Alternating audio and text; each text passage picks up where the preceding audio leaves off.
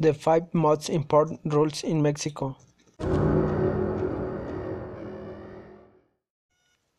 Number 1. You can paint or graffiti in public and private places.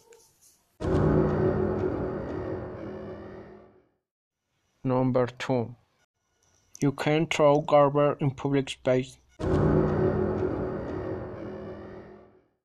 Number 3. We must respect the pedestrian and the road signs.